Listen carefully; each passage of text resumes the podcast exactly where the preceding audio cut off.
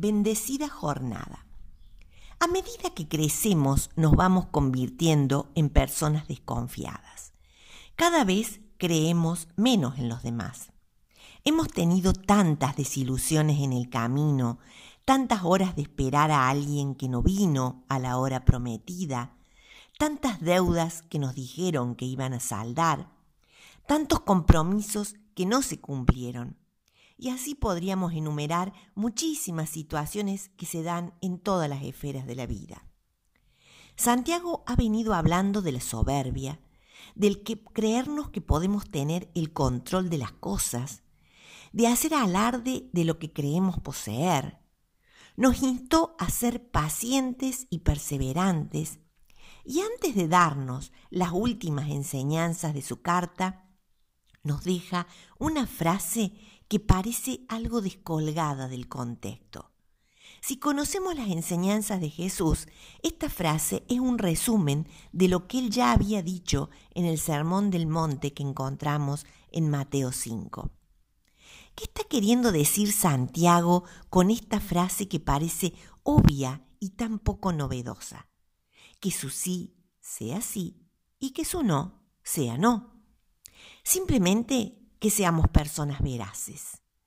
anteriormente ya habló de que nuestras palabras, un don tan valioso que solo los seres humanos poseemos y que nos permiten tantas posibilidades, evidencian nuestro ser interior.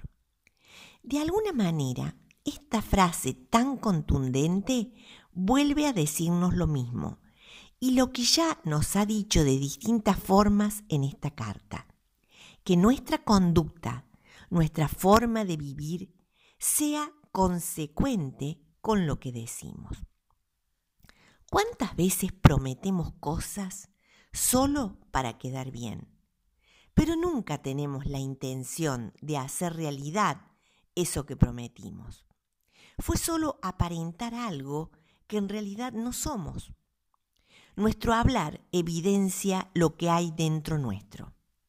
El faltar a nuestra palabra evidencia la inconsistencia de nuestra forma de ser, las intenciones que ocultamos. El no poder creer en la palabra de los demás nos crea desconfianza e inseguridad.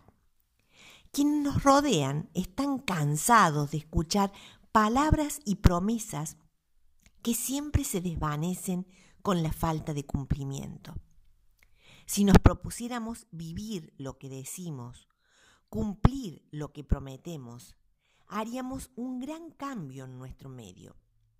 Seguramente ser personas veraces y confiables de alguna manera nos distinguiría del resto y evidenciaría algo del carácter de Jesús. Que el Señor que es luz y verdad, nos ayude a hablar y vivir con la verdad, de manera transparente y coherente entre lo que decimos y hacemos.